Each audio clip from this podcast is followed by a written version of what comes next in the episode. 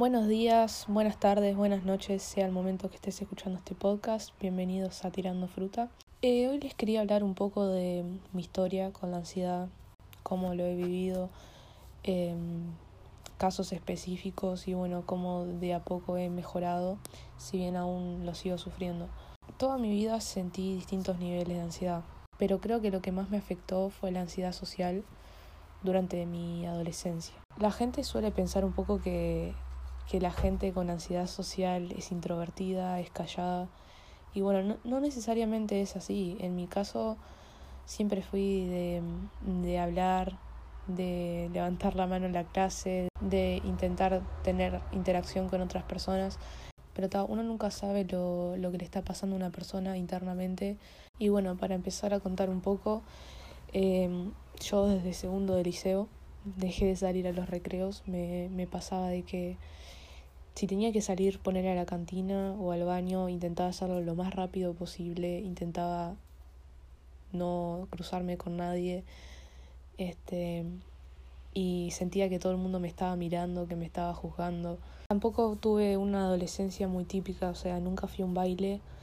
Sí poner que iba a jodas en alguna casa u otra, pero en realidad el concepto del baile, de, de vestirse como generalmente se viste la gente, para ir a los bailes, ya sabemos todo más o menos cómo es, eh, y encima estar rodeada de cientos de adolescentes, sobre todo varones, me, generaba terror, o sea, me hacía sentir muy vulnerable. Y bueno, a partir de los 14, 15 hasta los 17 me pasaban los veranos que, que el hecho de pensar en salir a la calle ya me daba terror. Me acuerdo una vez que mis padres me pidieron que vaya al almacén y casi tuve un ataque de pánico, o sea, al final terminé yendo y terminó pasando lo que más tenía miedo, o sea, apenas me agaché a atar la bici enfrente del almacén, ya pasó un auto con unos pibes y me empezaron a gritar cosas.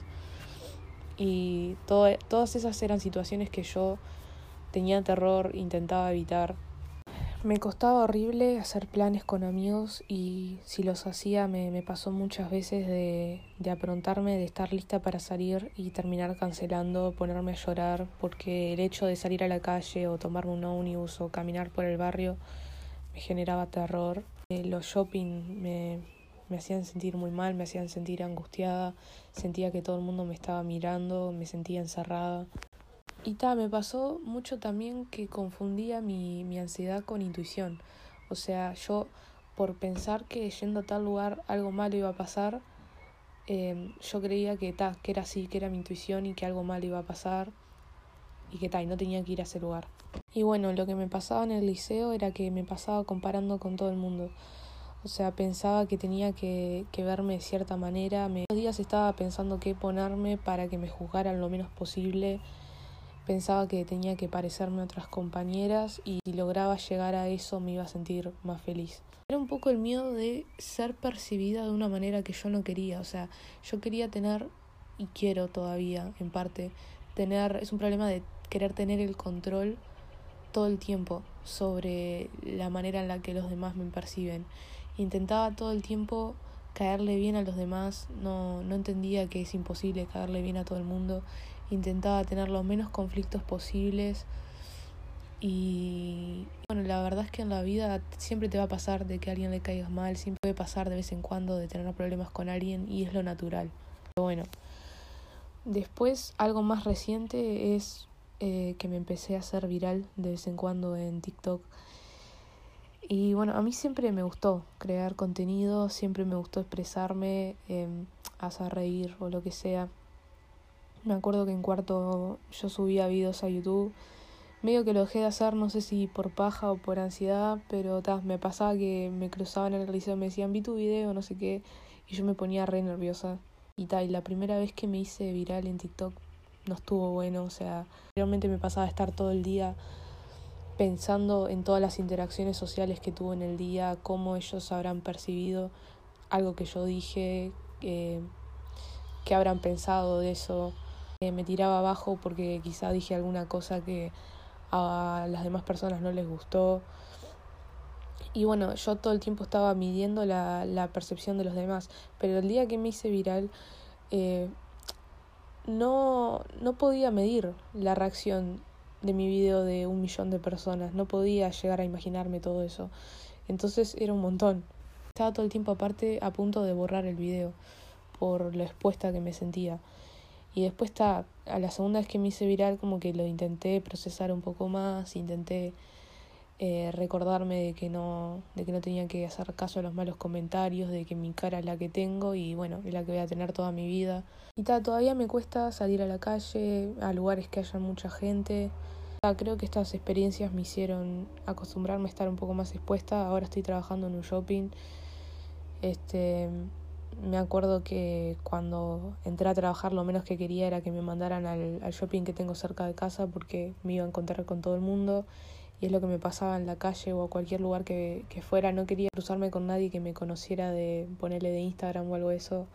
Como que ahora todo el tiempo estoy en la caja atendiendo gente, cruzándome con mucha gente que conozco y, y tal. Un poco es eso, en realidad, enfrentando el miedo es que es que se supera. El tema es también es muy fácil decirlo y muy difícil hacerlo en realidad. Y Suele pasar que la gente no entienda lo que te pasa, que piensen que vos estás exagerando y te dicen enfrentalo y ya está, a ver que se te va a pasar. Pero la aposta es que es mucho más profundo que eso. Me he pasado de tener choques incluso con amigos de que me digan nunca querés salir a ningún lado, querés salir al recreo, eh, que hablen despectivamente de, de esa enfermedad que tenés vos, no sé qué.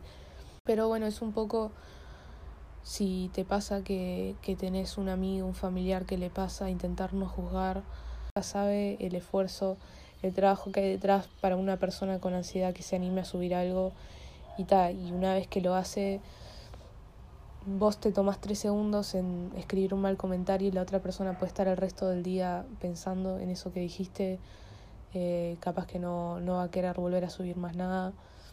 Entonces está, intentar ser un poco empático, las personas que están pasando por eso es de a poco, es con pasitos chiquitos y también entender que ningún crecimiento es lineal, que la superación no tiene por qué ser lineal, que te puede pasar que pasen unos meses que te sientas bien, que te sientas mejor y un día volver a sentir pánico de nuevo.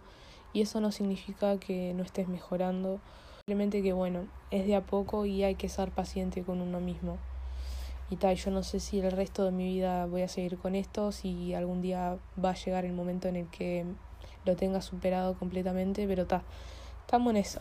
Y bueno, salió cortito el episodio, últimamente están saliendo así de cortos, eh, hay que ver si en algún momento sale una conversación con alguien, como otros episodios que tengo, pero bueno, por ahora es esto lo que está saliendo. Muchas gracias por escuchar y nos vemos en otro episodio. Besitos.